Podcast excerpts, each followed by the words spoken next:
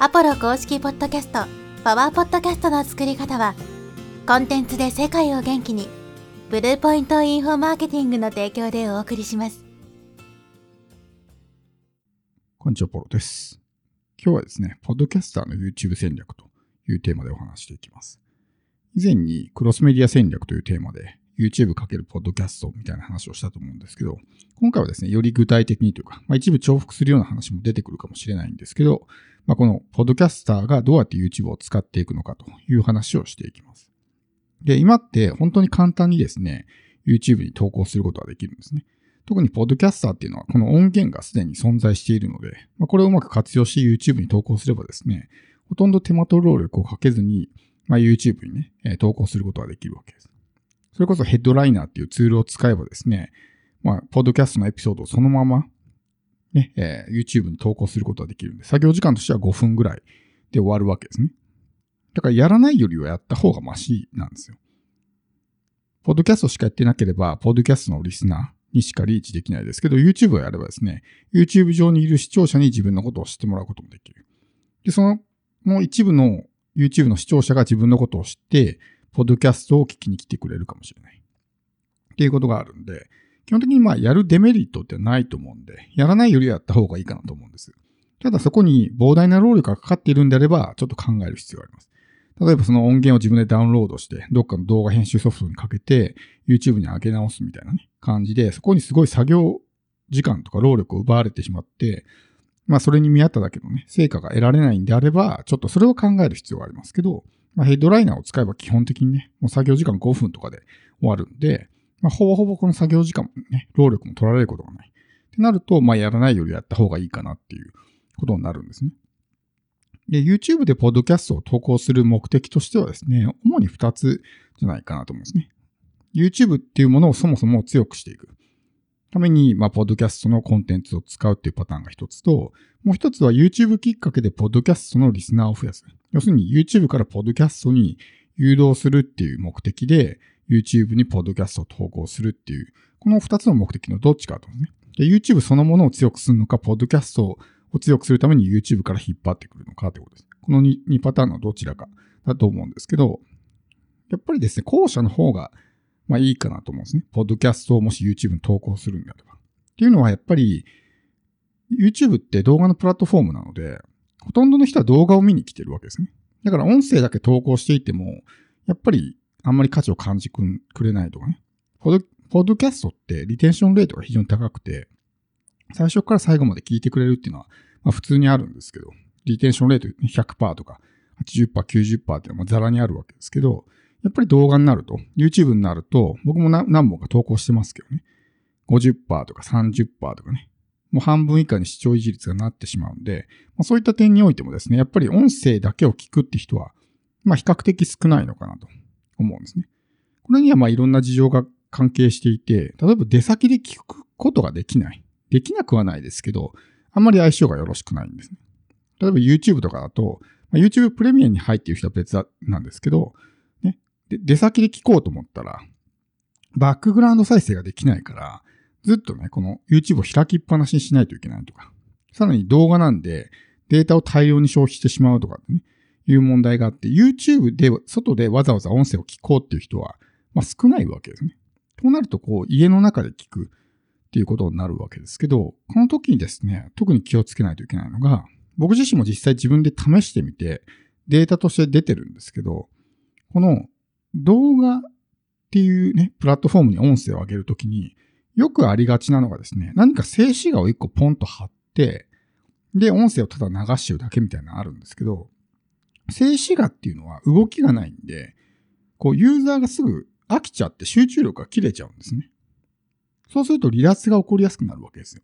少しでもこの動画に動きをつけることによって、相手のこう集中が切れずにですね、まあ、長い時間聞いてくれるようになるんですけど、静止画っていうのはずっと同じものが表示されてるだけなんで、もうユーザーが飽きちゃって集中力が切れちゃうんですね。だからできる限り YouTube っていうのは動きを持たせた方がいいわけです。だできればビデオポッドキャストにして自分が映って、ゼスジェスチャーも含めて身振り手振りでね、こう話してるのを見せるのが一番理想なんですけど、それをしないにしても、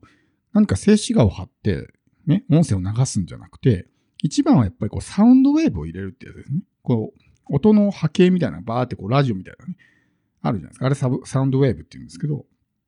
僕もサウンドウェーブを入れた場合と入れてない場合だと、もう全然違うんですよ。運転の差が出るんで、その視聴維持率に。本当にこう、ただの静止画っていうのは、1分も持たないとかね。っていうのが、同じエピソードでもですね、1分も持たないパターンもあるんですけど、でも、型や、やっぱりね、3分5分とか聞いてくれてたりとかする、サウンドウェーブが入ってると。さっき言ったヘッドライナーっていうツールを使えば、このサウンドウェーブがね、入ったものを自動で、まあ、YouTube に投稿してくれるんで、わざわざ自分でサウンドウェーブ入れたりとかね、そういう編集をする手間もいらないんですね。やっぱりこう、相手の集中力を切らせないために、動画に動きを持たせるっていうのはすごく大事なんですけど、そのためにこのね、最低限サウンドウェーブとか何か動きのあるようなものを入れていくっていうのが、まあ、YouTube にポッドキャストを投稿するときのポイントになるんですね。で、やっぱりさっきも言ったみたいに一番は自分が出て喋ってるのを見せる。まあ、ビデオポッドキャストみたいな形で、まあ、このトーキングヘッドっていうんですね。上半身とこうマイクとね、えー、自分が映ってて喋ってるっていう、その姿を見せるっていうのが、まあ一番理想ですし、このビデオポッドキャストっていうのは、まあいろんな使い道ができるんですね。だか YouTube 用にビデオポッドキャストを収録して、それを例えばアンカーとかに上げれば、ね、アンカーの、まあビデオポッドキャスト、要するに Spotify にビデオポッドキャストを投稿することもできますし、まあ音声としてね、流すこともできるわけですよ。Apple とか Amazon とか、他のプラットフォームで聞いてる人は動画は見れないですけど、音声としては聞けるんで。なので YouTube 用に撮ったビデオポッドキャストを、ポッドキャストのね、コンテンツとして使い回しができると。僕もたまにやりますけどね、ポッドキャストのネタがちょっと思い浮かばないときは、YouTube から引っ張ってきて、それを投稿する。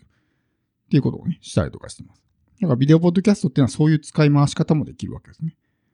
で、ビデオポッドキャストをするメリットってそれだけじゃなくて、YouTube にビデオポッドキャストをアップしてですね、YouTube Studio の方で、ちょっと前にね、そのポッドキャストっていうのができたと思うんですけど、RSS フィードを貼るやつじゃなくてですね、普通にあの、ポッドキャストとして登録したら勝手に YouTube Music の方に配信してくれる、いわゆるそのプレイリスト的に使うようなポッドキャストっていうものが実装されたんですけど、ここにビデオポッドキャストを投稿するわけです。ちなみに YouTube Music って今 RSS フィードで登録、登録まあ配信できるようになったんで、それとは別に上げとくわけですね。YouTube Music に RSS フィードで上げるやつは、この普段自分たちが Spotify とかで上げてる音源。ただ RSS フィードをピッと貼って、ね、それをまあ配信するみたいな形ですけど、ビデオポッドキャストとして YouTube に上げたもの、YouTube 本体に上げたものは、それとは別にプレイリスト側のポッドキャストに登録しておくわけです。そうすると YouTube Music の視聴者にはですね、まあ、Spotify とかで流してる音源も聞いてもらうこともできれば、自分のこの、まあ、顔出しのね、動画付きのやつも見てもらうことができる。要するにコンテンツが2つあるわけだから、それだけ見つけてもらえる確率が高くなるということですね。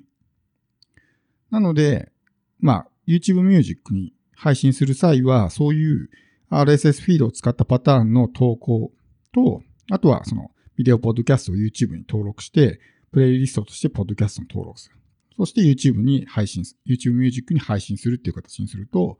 まあ、2パターンのね、ポッドキャストができるんで、そうするとよりこう認知が広がりやすいとかね、見つけてもらえる確率は高くなると。ちなみに YouTube Music ですけど、YouTube Music のアプリ上でもね、RSS フィードが投稿できるようになったんで、まあ今現状 Android だけみたいですけど、まあ、やり方は僕のブログでね、解説してるんで、概要欄にリンク貼っておきますけど、まあ YouTube Music に RSS フィードでね、投稿、登録することもできますけど、それとは別に、まあ、ビデオ、ポッドキャストをね、投稿して、それを YouTube Music にも配信する。っていうのもおすすめですし、それをまた普通にビデオポッドキャストとして Spotify とかに使い回しをすることもできるということですね。っていうふうにやっていくと、このポッドキャストがね、いろんな形で使い回しができるので、ね、えー、少し最小限の労力で最大のね、成果が得られるということになるんで、いかにこの使い回しをするのかってことを考えることは大事なわけですけど、やっぱり、そのそれぞれの媒体に合わせたね、カスタマイズが必要とか、音声なら音声にカスタマイズされた形、やっぱり指示語とかね、あれこれとかって言われてもね、音声だとわからないわけですよ。だから音声で流すんだったらやっぱ音声に最適化された形にすべきだし、動画なら動画に最適化された形にすべき。さっきも言ったみたいに、まあこう、ね、動きがあるようなものを何か入れる。そうしないとこうすぐに飽きちゃって離脱されちゃうから。だからその音声なり動画なりに最適化した形で配信するっていうのはやっぱりした方がいいですけど、でもそれもちょっとした工夫でね、簡単にすることができるんで、それをするだけでやっぱり全然変わってきますし、まあ YouTube ね、せっかくそのポッドキャストの音源っていうコンテンツが存在するんであれば、それを上手にまあ使い回しして YouTube もね、やっていけば YouTube 上でのね、リスナーも増えていくでしょうし、そこから一部ね、自分のポッドキャストチャンネルを聞きに来てくれる可能性もあると思うんで、まあ、ぜひ、ポッドキャストやってる人はね、YouTube も同時に、顔出しが嫌でも顔出ししなくても YouTube にね、音声を配信することができるんで、まあ、やらない方よりはやった方がいいかなと思うんで、ぜひチャレンジしてみてください。